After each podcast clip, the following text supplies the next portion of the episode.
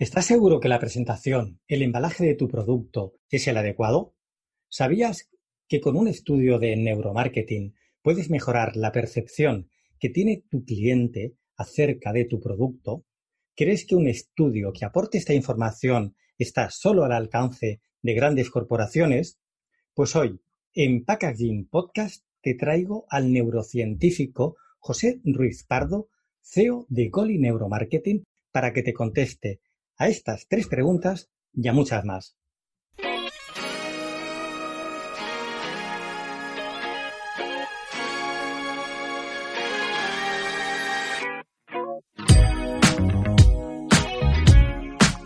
Packaging, el podcast del envase y el embalaje.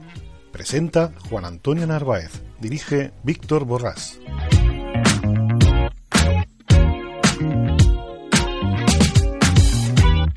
Hola a todos y bienvenido a una nueva entrega, el primer episodio oficial de Packaging Podcast.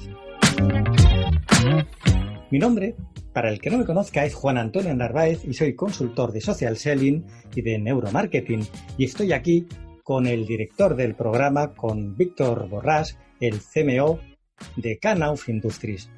Víctor, ¿qué tal? ¿Cómo ha estado la semana? Qué buena, fíjate que solamente era un teaser, qué buena la reacción hemos tenido con el primer capítulo, simplemente con una declaración de intenciones de Packaging Podcast. Pues la verdad es que sí, yo me he quedado sorprendido. Uno no cree que va a tener esta aceptación y la verdad es que, bueno, simplemente pues con los likes y la gente que la ha estado escuchando y las descargas, pues da gusto. Yo espero que a todos los oyentes pues le anime a seguir escuchando y entiendan que le va a ser un podcast de, de ayuda. Pues esta semana nos has preparado una entrevista súper jugosa con uno de los que podemos llamar sabios dentro del mundo empresarial español, que es José Ruiz Pardo.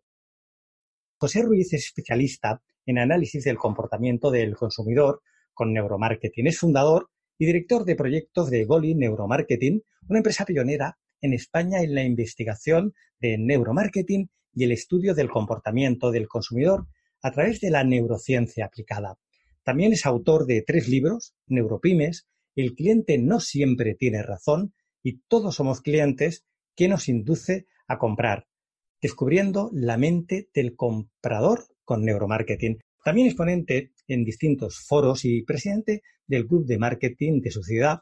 Y lo que tiene más mérito es que toda esta actividad la desarrolla desde la ciudad de Málaga hasta donde Víctor ha viajado esta semana para realizarle esta interesante entrevista. ¿Qué tal la experiencia? Cuéntanos, Víctor.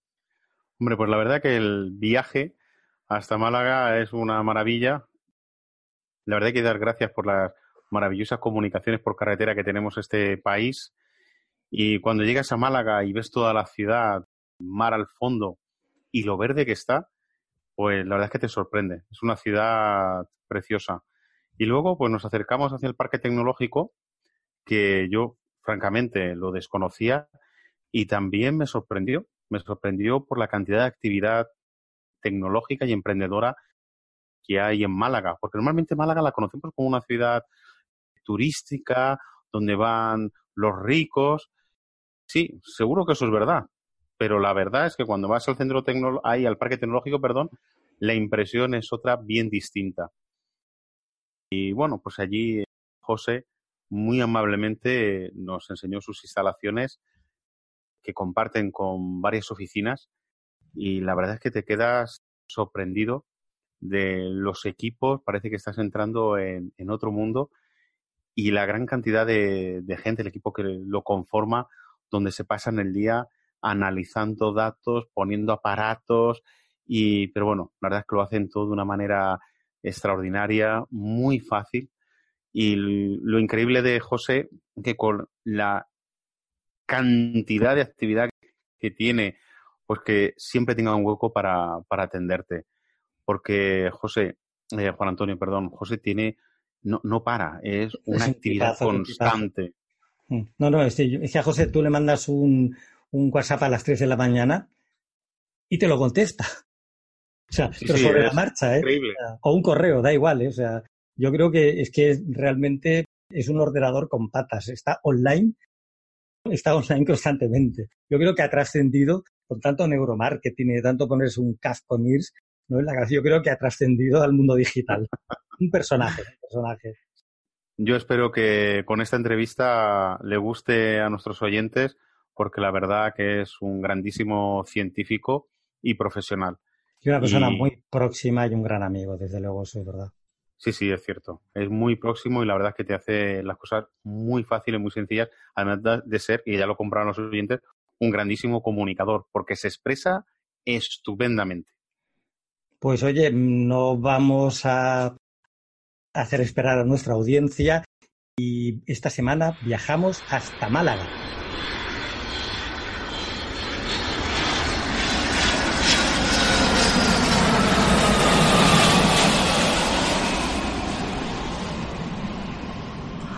Hola, estamos aquí en Málaga y como podéis comprobar aquí detrás estamos en el Parque Tecnológico de Andalucía y hoy vamos a entrevistar a José Ruiz Pardo es el dueño de Goli y os va a dejar maravillados, porque es tecnología 100%.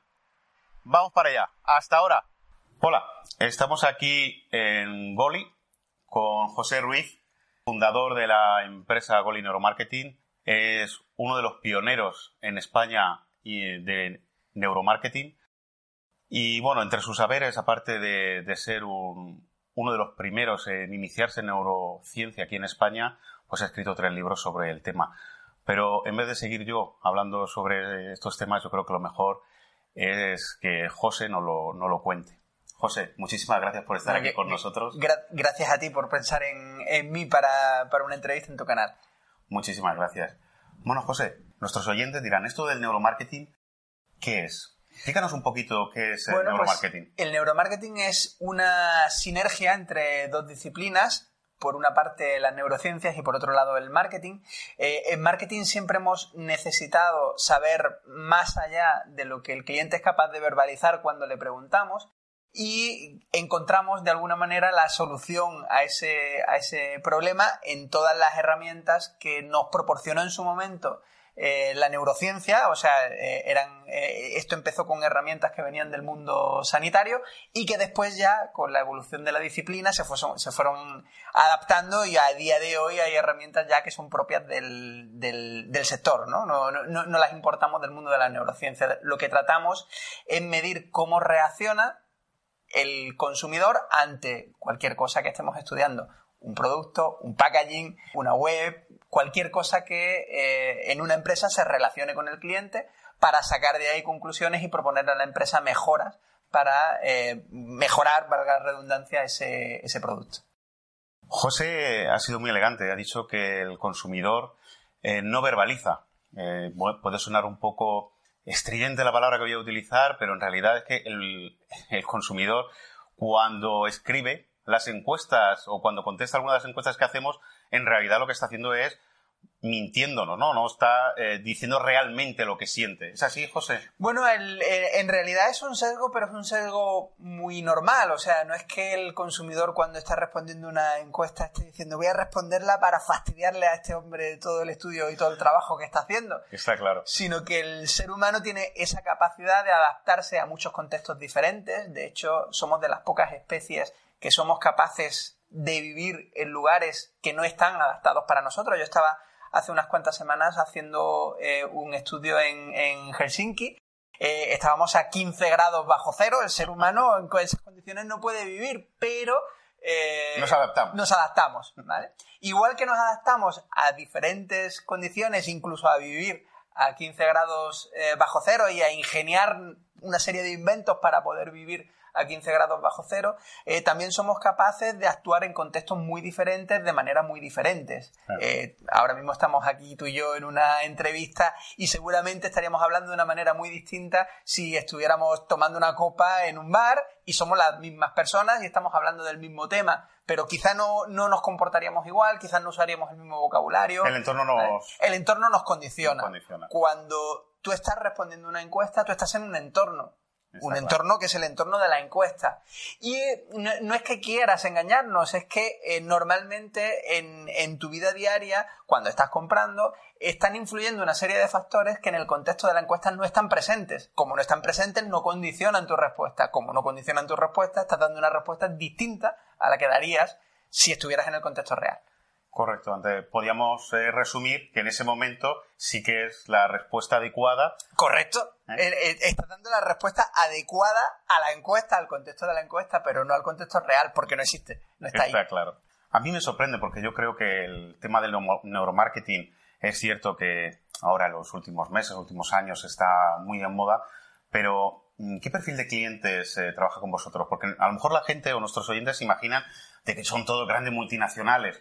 ¿E-, ¿Es eso así? Las hay, o sea, de hecho, eh, tenemos una cartera de grandes empresas importantes, pero no, no está condicionado al tamaño de la empresa, ni mucho menos el tipo de información que puede, que puede dar cualquier trabajo de, de neuromarketing. De hecho, tenemos eh, dentro del abanico de empresas, tenemos un montón de empresas que son tan pequeñitas que son una sola persona, que son startups, que están, de hecho, la semana que viene a finales tenemos un trabajo para una startup tecnológica son dos personas de plantilla, la empresa no existe, ¿vale? Y eh, es una tienda online y, vamos a hacer un estudio sobre esa tienda online.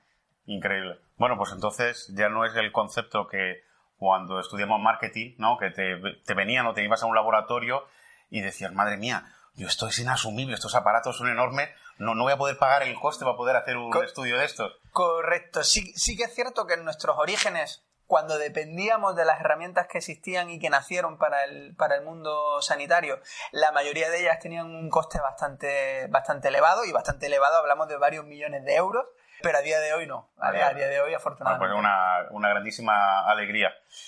Bueno, ¿y qué tipos de trabajos el, el neuromarketing puede realizar para una empresa? Me refiero para una empresa productora. El neuromarketing, uno de sus objetivos es aprender cuál es el comportamiento del consumidor ante algo. Cuando hablamos de consumidor, puede ser un consumidor final o puede ser... Puede ser cualquier tipo de consumidor. Puede ser un consumidor final, puede ser eh, eh, otro, una, un consumidor empresa, un B2B. Y de hecho, incluso hay una gama importante de trabajos que se hace para empresas de servicios. Es decir, ya no hablamos solo de trabajos exclusivamente para, para productos, para cosas tangibles, para productos físicos, sino también para intangibles. Y cuando estudiamos marcas, en realidad lo que estamos estudiando con un trabajo de este tipo es el intangible de la marca, no lo que... sí, la percepción que tiene... Efectivamente, la percepción que tiene el cliente, la percepción que tiene la persona que se va a relacionar con esa marca de esa marca. ¿Qué tipos de trabajos puede realizar el neuromarketing? Todo lo que sea medir las reacciones conscientes y no conscientes de una persona ante cualquier elemento de una empresa que interactúa con su potencial cliente. Podemos analizar eh, una web para saber, eh, ya no es solo los famosos mapas de calor que miden la mirada o, miden qué hace con el ratón. Podemos eh, medir cuál es la reacción emocional de esa persona ante los diferentes elementos de la web para saber, por un lado, si están alineados con, con la marca a la que representan y por otro lado, para intentar mejorar esa web, pues si es una tienda online, para que convierta más no solo en lo que es el diseño en sí de la web, sino cuál es la conexión, el engagement que llamamos nosotros de, esa web con, el usuario. Exactamente igual con un producto. A un fabricante, eh, antes de lanzar un producto, le interesa saber eh, qué reacción provoca ese producto en, su potencial consumidor. Imaginemos que somos una empresa de cárnicos y vamos a lanzar un cárnico nuevo, un salchichón, por ejemplo. Eh, ya no es solo que me diga si está bueno o no, sino cuál es la reacción de esa persona cuando lo tiene en la boca, ante la textura, ante el olor, cuando, cuando lo corta, ante ese tipo de sensaciones que al final es lo que constituye la experiencia de consumo del, producto en sí.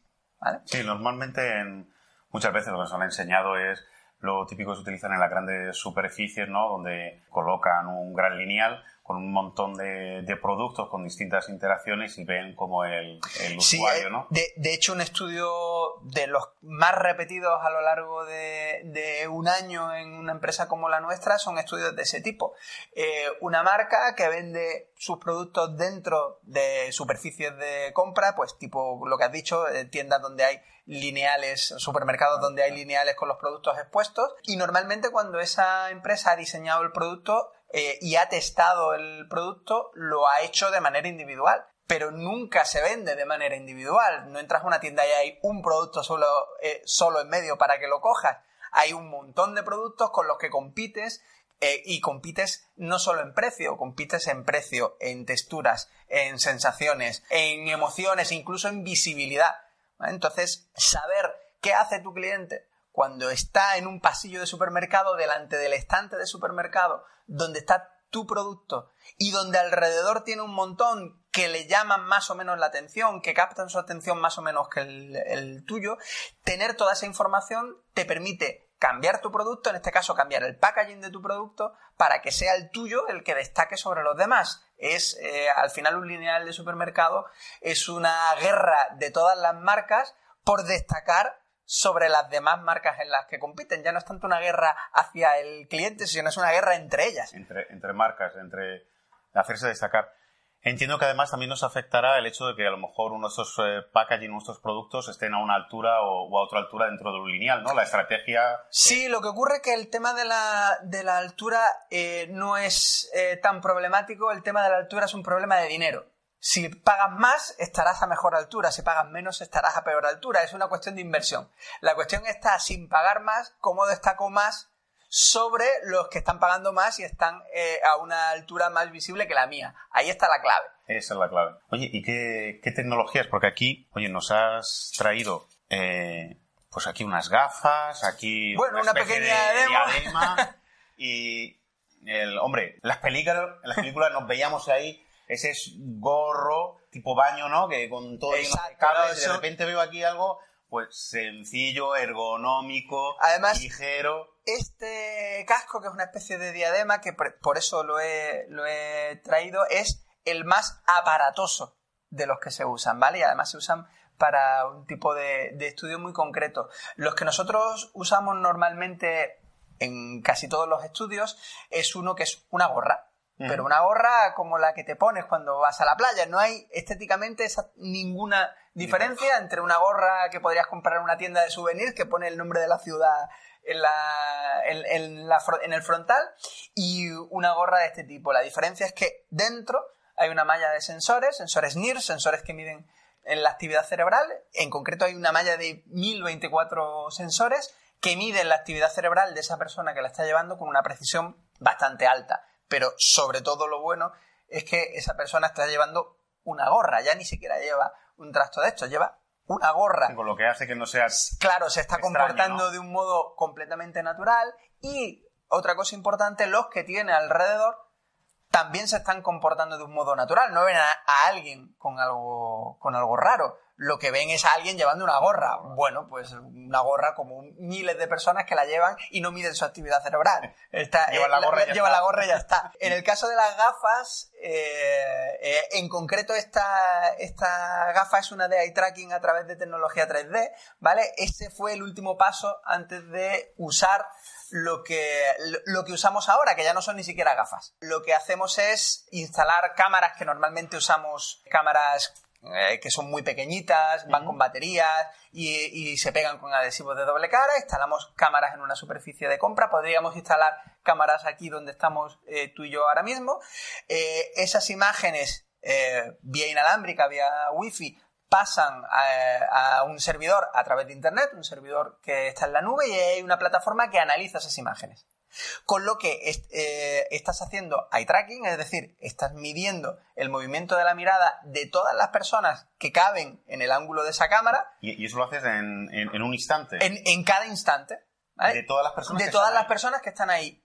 Y estamos hablando de personas, o sea, personas reales, todas las personas son reales, me refiero, clientes reales. No estamos hablando de una serie de personas que han sido seleccionadas para participar en, en, un estudio, lo estás haciendo con los clientes reales que hay en una superficie. que tú vas a un supermercado, vas a comprar, no sabes que te están controlando, pero. Efectivamente, pero estamos midiendo el movimiento de la mirada. Pero es que además de eso, esa plataforma, que también es un desarrollo nuestro, es un software de reconocimiento facial de emociones, con lo cual ya no solo sabemos dónde miras, sino lo que expresas cuando, cuando miras o cuando no miras, y además mide patrones de conducta, es decir, sabe eh, cómo comparan los precios, sabes cómo miras, sabes si coges los productos, los echas al carro y después los devuelves. Y aparte, bueno, pues sabe cuánta gente hay en, las tiendas, cuál es su flujo, eh, que esos ya son datos más comunes, ¿no? El flujo de personas dentro de la, de la tienda, pero además es capaz de distinguir por edades, ¿vale? Y saber quién es staff y quién es cliente, con lo que puede sacar incluso conclusiones de la relación del cliente con el staff. Hay algunos oyentes que a lo mejor lo que no saben es que vamos al supermercado y decimos, madre mía, si yo juraría que esta semana he comprado y aquí estaba lo que yo quería y ya no está. Pues ya sabéis por qué es. Sí, se, trata de, analizar todo para, para poner en manos o bien de la tienda o bien de la marca, normalmente de la marca, pues esa información que no tiene, que es, eh, yo, yo, yo, tengo yo conozco el producto como algo individual, pero no conozco el comportamiento del potencial cliente cuando eso está en un entorno, en un contexto. Es como las encuestas. Correcto. ¿Vale? Si tú estudias el producto de manera individual, solo tienes una información, pero no la información de cómo se va a comportar esa persona en el entorno real. En el momento de la compra. Porque está en otro contexto donde le influyen pues otros muchos factores que en ese momento no están presentes. Pues como habéis visto, José nos ha explicado en, bueno, en una síntesis impresionante eh, la necesidad de tecnología, la necesidad de interpretación, donde ya no solamente es la medicina la que está interactuando, está la psicología, hay gente que está interpretando el comportamiento humano. Eh, al final el neuromarketing es un, pues, un poco como le sucede al concepto del packaging, al final es un sistema ¿no?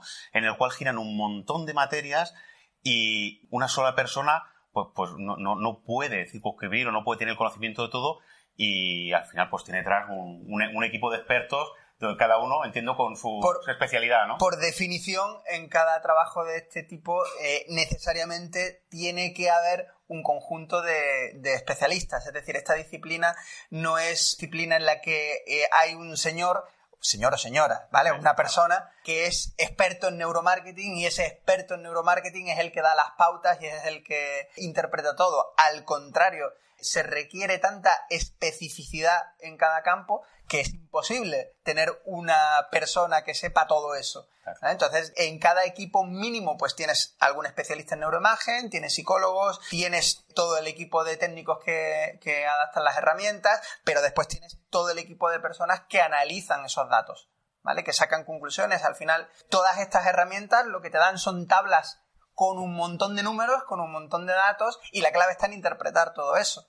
¿Vale? Y una vez que se ha interpretado, eso tienes que traducirlo en acciones concretas que la empresa pueda aplicar. Es decir, a todo eso le tienes que sumar además los especialistas en marketing, pero en cada área del marketing de cada trabajo. Si estás estudiando packaging, necesitas gente de marketing, pero de ese área, del área de packaging, que proponga mejoras que sean posibles para la empresa eh, que fabrica el, el, packaging y no te proponga cosas que físicamente es imposible que no se puedan llevar a cabo, porque entonces no sirve, sirve más bien de poco el, el trabajo. No digamos una, una, conclusión correcta. Una conclusión correcta.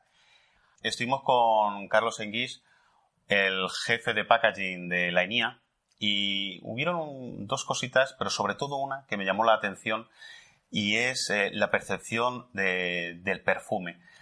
Eh, y además eh, también hablaba de la experiencia de usuario y nos la estuvo, nos la estuvo explicando. Pero ahora él lo hablaba desde un punto de vista de, usuario, de técnico del embalaje.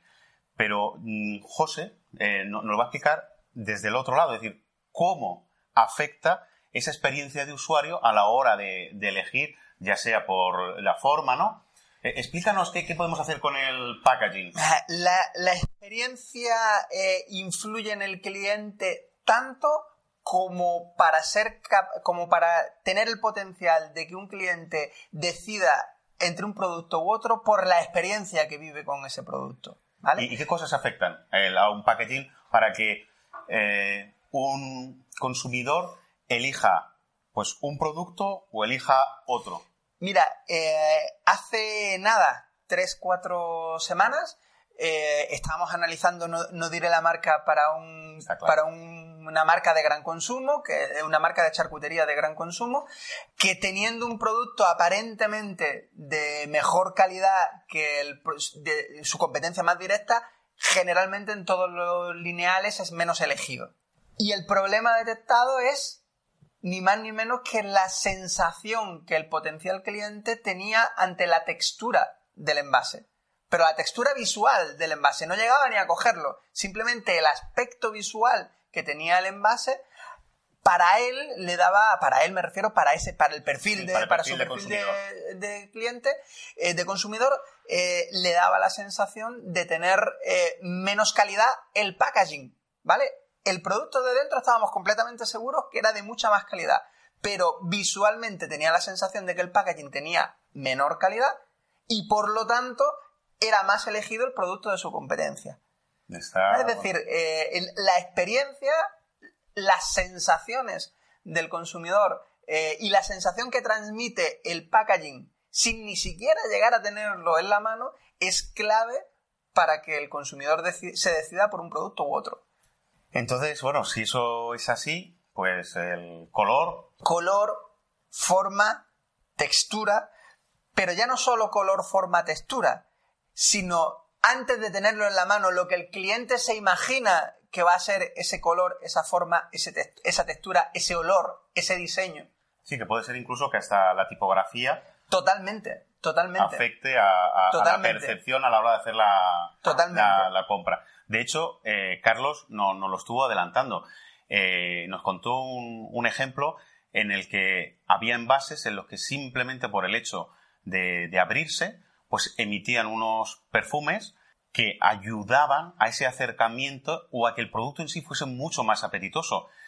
Pero es que aquí estamos en una fase previa. Simplemente con ver o visualizar el producto en ese lineal, al consumidor le invita a comprarlo. De ahí la importancia de disponer de, expertos como ellos y de expertos en distintas materias, como pueden ser expertos en labeling, como pueden ser ingenieros expertos en diseño, eh, luego tienes temas de textura, el mundo que, gira en torno al packaging a la hora de antes de ponerlo a la, venta eh, tiene un trabajo inmenso que no debemos de, olvidar y que es uno de los factores, mm, como nos está contando José, básicos eh, a, la hora de decir, bueno, pues voy a comprar este producto, voy a comprar. Es que al final es el packaging el que tiene la relación más íntima con el cliente, porque el cliente cuando consume lo que hay dentro del packaging ya lo ha elegido.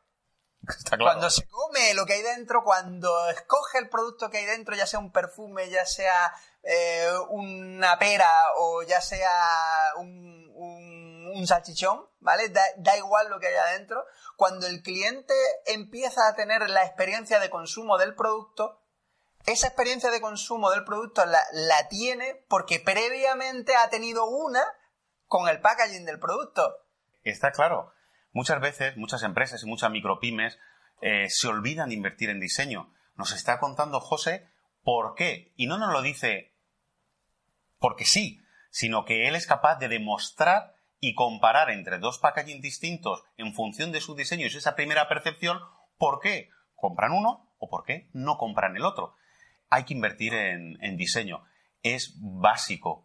Y hoy más, que está tan de moda el e-commerce y la distribución, online, la venta online, perdón, pues eh, es uno de los factores vitales para que cuando el consumidor perciba ese paquete, le dé esa primera satisfacción de haber comprado lo que le ha elegido. En, el, en todo el mundo del comercio online hay dos claves importantes. Una, para lo que es el comercio online en sí, es decir, la experiencia del, del, consumidor cuando recibe el paquete con la marca, es decir, con la, con la tienda online en sí, pero para el que vende productos en una tienda online, cuando el, normalmente en las imágenes se muestra tanto el producto en sí como el embalaje del producto. La sensación plenamente visual ¿vale? que tiene el, el potencial comprador al ver la fotografía del packaging es muchas veces totalmente decisiva a la hora de decir escojo este, escojo este, que en características y precios van más o menos iguales.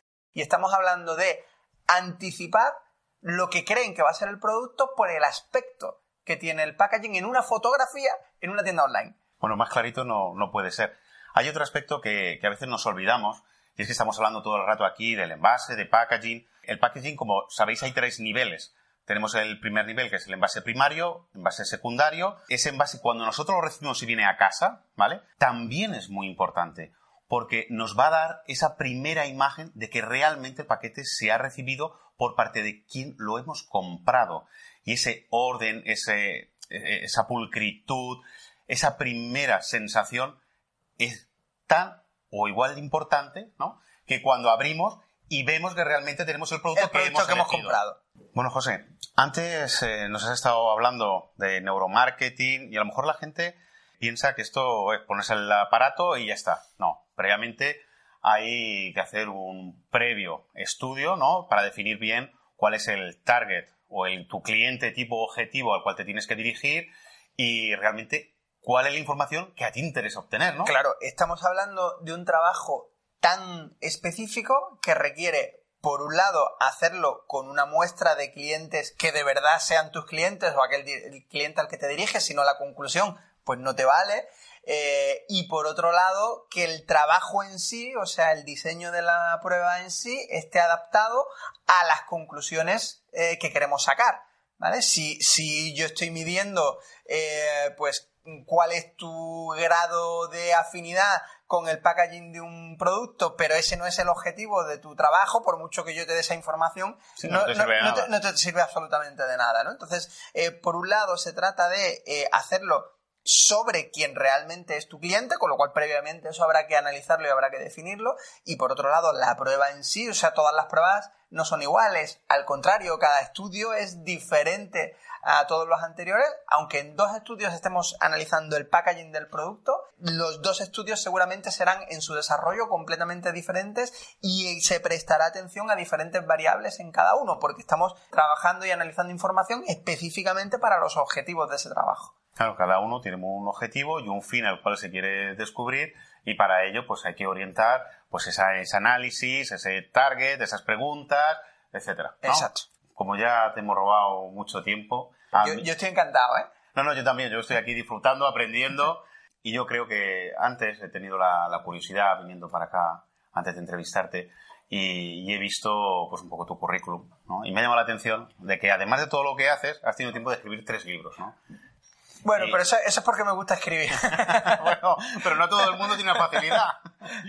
Bueno, cuéntanos un, un poquito ese último libro que, has eh, Pues eh, el, último libro está recién parido, como se suele, como se suele decir, te lleva unos meses en el mercado, se llama Todos somos clientes, y en él lo que he intentado contar un poco es eh, en base a la experiencia de todos estos trabajos que hemos hecho en los últimos años, básicamente, fundamentalmente en los últimos cinco años, bueno, pues una reflexión acerca de cómo piensa el consumidor, el consumidor en abstracto, es decir, el consumidor de lo que sea, ¿vale? De un servicio, de un producto físico, de un producto tangible, intangible, da igual. Cómo, cómo piensa, intentar crear un modelo de cómo piensa eh, el consumidor en abstracto aplicable a cualquier cosa y qué factores eh, le influyen en esa toma de decisiones. Si, construimos un modelo de cómo piensa, puedo saber qué factores influyen en cómo piensa y por lo tanto qué factores puedo manejar para acercarme más o alejarme a ese perfil de cliente. Básicamente ese es el, objetivo de, Todos Somos Clientes de ese libro. Pero entiendo además que estará basado también en, tu experiencia en todos estos años que le has dedicado. Claro, está, está basada en todos estos trabajos que llevamos un montón de años haciendo y en, todo lo que vemos, en todo lo que analizamos, en todas las conclusiones que obtenemos y eh, intentando hacerlo de una manera un poco asequible para, cualquiera. Sí, para que todo el mundo lo pueda entender. Hombre, yo eh, he empezado a leer lo que es el prólogo. No me ha dado tiempo a más, con lo que no os puedo dar ni, ninguna recomendación, y lo siento. Nada. Yo prometo leerlo. Vale. Simplemente leyendo el prólogo, y ya conocéis aquí, estáis viendo a José lo cercano que es, pues estoy seguro que el libro será, bueno, se leerá en un, se leerá en un, en un momento. Yo, yo solo espero que todo el que lo lea se divierta tanto como yo al escribirlo. Estupendo, pues bueno, ya solamente con esa entradilla, yo creo que ya anima a coger, ir y comprar el, el libro. José, muchísimas gracias por, por tu tiempo. Y bueno, espero que nos veamos pronto. Seguro que sí. Y a ver si tenemos la suerte de coincidir en algún experimento y demostrar in, in situ pues qué es el, neuromarketing y darle las gracias a la neurociencia que hoy ya es eh, palpable, que todos podemos usarla, ya no solamente es algo de las grandísimas empresas. Un placer estar contigo, compartir este rato contigo y espero además que le sea útil a, todos los que frecuentan tu canal. Muchísimas gracias. Un placer. Hasta la próxima. Hasta la próxima. Qué buena, de verdad, qué interesante. La verdad es que José nunca, nunca te decepciona. Nunca, la verdad que la entrevista con él ha sido muy, muy, muy sencilla. De hecho, en la conversación es como si estuviese hablando con un amigo de toda la vida y hace pues que el discurrir de las preguntas pues salgan totalmente naturales. Pues oye, para la semana próxima Víctor no va a bajar para nada el listón, va a volver otra vez a viajar para tener el mejor contenido y a los mejores sabios dentro del mundo del packaging, ponértelos aquí en la parrilla del podcast. Y la próxima semana va a viajar hasta el mismiso AINIA, que es uno de los centros tecnológicos de investigación más chulos que hay en España, y va a entrevistar al responsable del Departamento de Tecnologías de Envase, Carlos Enguis. Soy Juan Antonio Narváez. Soy Víctor Borrás. Si quieres conocer todo lo relacionado con el packaging, te esperamos el próximo lunes.